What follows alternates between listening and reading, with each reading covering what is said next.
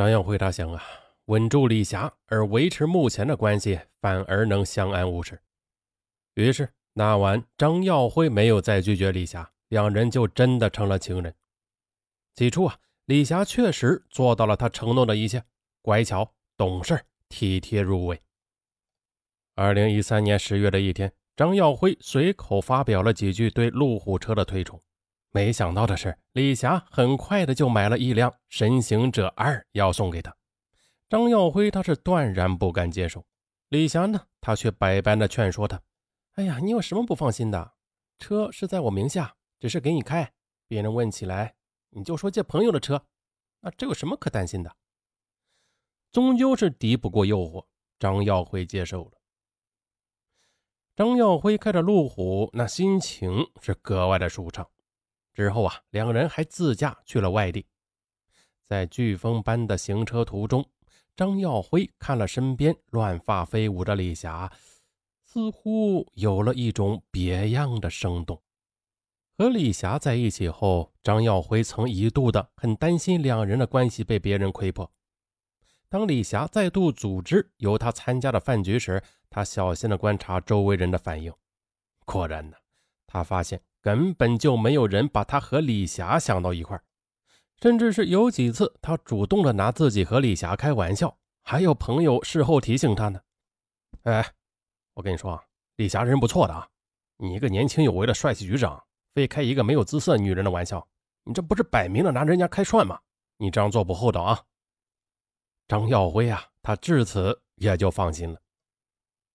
二零一三年十一月，张耀辉工作上遇到了不顺心，非常的郁闷。李霞一再安慰他：“凭你的实力，还会有上升的空间的，但是你必须打点一下。”哎呀，谈何容易啊！我不会打点关系，也没钱呐。张耀辉感叹不已。几天后，李霞就给张耀辉的银行卡上打了一百万，这笔钱是给你打点关系的。张耀辉一阵感动，一瞬间，他居然庆幸自己当初选择了跟李霞在一起。作为男人，在仕途受挫时，这份慰藉，再加上真金白银的资助，令李霞这个他曾经从心灵上抗拒的女人，变成了红颜知己。可就在张耀辉暗自得意、坐享其人之福时，二零一四年五月的一个周末，他和李霞的关系却无意中露馅了。这天晚上，张耀辉和妻子在客厅看电视，他的手机短信提示音响了。王芳啊，没有查看丈夫手机的习惯，那天呢，却恰巧的顺手拿起了手机看了一下。张耀辉做事谨慎，和李霞交往以后啊，手机短信都会及时清理的。他和李霞早就约法三章了，不要在非工作时间和他联系，所以呢。妻子看短信，他丝毫没有紧张。然而王芳一看，他脸色就变了，阴沉着把手机递给了他。张耀辉一看呢，竟然是李霞发的暧昧短信：“新的一年，我什么都不做，只想你。”张耀辉他强作镇定，故作轻松地说：“哈哈，是李霞发的呀，这是一个女房地产商，为人挺豪爽的。”估计是开玩笑呢，开玩笑？你是不是在外面有事瞒着我？你这想哪去了？来来来，我当着你的面啊，当着你面，你看我回复他。于是啊，张耀辉马上回复短信：“我是张耀辉，你是不是发错了？”李霞她反应的也很快，很快的就回过来：“哼，怎么发到您那儿了？我是发给我男朋友的。张局长，不好意思啊，打扰您了。”嗯，我说吧。这不是发错了吗？王芳看过短信，他仍有些狐疑。你可别做对不起我们娘俩的事。说着，眼泪就流了下来。程耀辉赶紧安抚妻子，可是不管他怎么说，妻子始终是半信半疑。妻子的态度呀，让张耀辉十分不安。在他的字典里，必须事事稳妥，不能留下任何隐患，否则。万一妻子追查的话，那势必影响自己的仕途。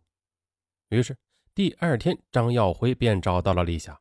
李霞他非常过意不去。哎，对不起啊，那天我喝酒了，一时忘了。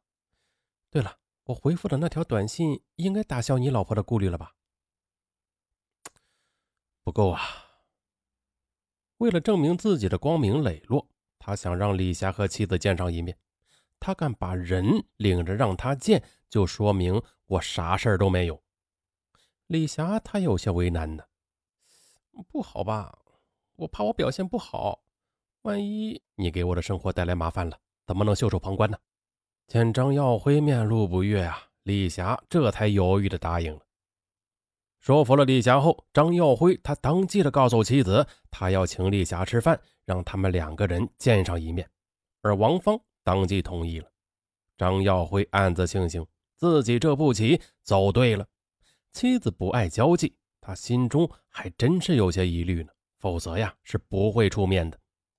就这样，二零一四年六月的一天，在张耀辉的安排下，王芳和李霞见了面。张耀辉注意到。妻子见到李霞的刹那间，略微的有些吃惊，随即就笑了起来。那个李姐，嗯，不好意思，是我想多了。这一顿饭呢，王芳吃的是轻松愉快，李霞的脸色却是越来越难看。王峰打消了顾虑，而李霞却不依不饶起来。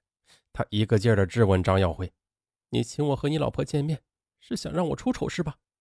张耀辉他赶紧解释。呃，没没没有，是你多心了啊。那你虽然不漂亮，可是啊，你有女企业家的魅力嘛。虽然这次有惊无险，但是做事谨慎的张耀辉他还是决定分手了。可是没想到的是，一向温柔的李霞，她却反应激烈。我从没有要求你为我做过什么，在你妻子面前，我受尽了委屈，你还跟我提分手。但张耀辉他铁了心。你的车子我还给你，你打过来的钱我也没有动，也一并的都还给你。你找个好男人，重新开始吧。不，我只爱你一个人。李霞她哀求不已，但张耀辉他决心已定了，你不分也没有用的，我不会再单独见你了。张耀辉说到做到，真的不再接李霞的电话，也不再回复她的短信。李霞，她是一条条短信源源不断的发过来，哀求他不要分手。而张耀辉呢，他自持李霞舍不得伤害他，自讨没趣一段时间就会偃旗息鼓，所以并没有理会。然而一周后，李霞不打招呼，突然的便来到了张耀辉的办公室。你真的这么无情吗？张耀辉他怕同事听见，连忙带他出来了。两人在一家酒店坐定。李霞冷笑一声：“哼，我去办公室就把你吓成这个样子。如果我去找你老婆的话，你觉得会怎样？”张耀辉火了：“你，你当初是怎么说的？什么天然绿色无公害？是，我是那么说的，但我也是那么做的。只是你太让我失望了。我跟你说，王芳已经怀疑过一次了。”如果你再闹下去的话，那我的家和前途就都没了。我们好合好散吧。你那么怕他，那也可以离婚呀。凭我对你做的这些，完全有资格要求你离婚的。李霞的势头让张耀辉越发的感到可怕起来。他把车和钱还了回去，但是呢，李霞她仍然拒绝分手，还威胁张耀辉：“你如果一意孤行的话，我就把我们的事儿。”告诉你老婆，告到你单位，让你身败名裂。看着他凌厉的目光，张耀辉只好服软周旋。你别冲动啊，我们都冷静一下，再好好考虑考虑。接下来的几天，李霞不断的打电话问张耀辉考虑的怎么样了，他支吾着却不肯正面回复。李霞这次再也忍不住了，给他下了最后通牒：最后三天，你自己看着办吧。李霞是来真的了。张耀辉意识到，如果不从，那李霞会彻底的毁了他。想想家庭，想想仕途，他如坐针毡，不知如何是好。最后，他心一横，对付丽霞这种女人，只能用最极端的办法了，唯有除掉她，才能彻底的摆脱她。于是，二零一四年七月的一天晚上九点，张耀辉和李霞再次约好，来到他的别墅里。他最后一次请他放过自己，但李霞是毫不让步。两人便再次发生了激烈的争吵。张耀辉他痛心疾首：“你既然不给我活路，那就别怪我狠心。”说完，他掏出事先准备好的水果刀，猛地朝李霞刺去。李霞躲闪不及，胸部连中三刀，倒在了血泊中。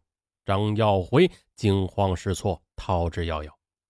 此时有邻居听到异常的声响，报警并拨打了幺二零。但是呢，李霞被送到医院，因为抢救无效而死亡。一周后，张耀辉被抓捕归案，他对自己的所作所为供认不讳。二零一五年一月，张耀辉以故意杀人罪被宣判为死刑，缓期两年执行。好了，这个案子呀，应该说是特别的老套，剧情特别老套啊。也是特别的狗血，但是呢，为什么我们今天还说这样的案子呢？其实很简单，就像类似于这种剧情的案子，现在就是在现代的社会，就是每年发生的凶杀案当中，像类似于这样的案件，这样的剧情是最多的。所以说，大家应该引以为戒的。再就是啊，像以往发生的一些抢劫、强奸、杀人案，在现在的这种社会啊，是越来越少了。可是这种奸情杀人案呢，却是越来越多了。那到底是什么原因呢？大家自己去悟吧。还是那句话，你越了解犯罪，你就会越成熟。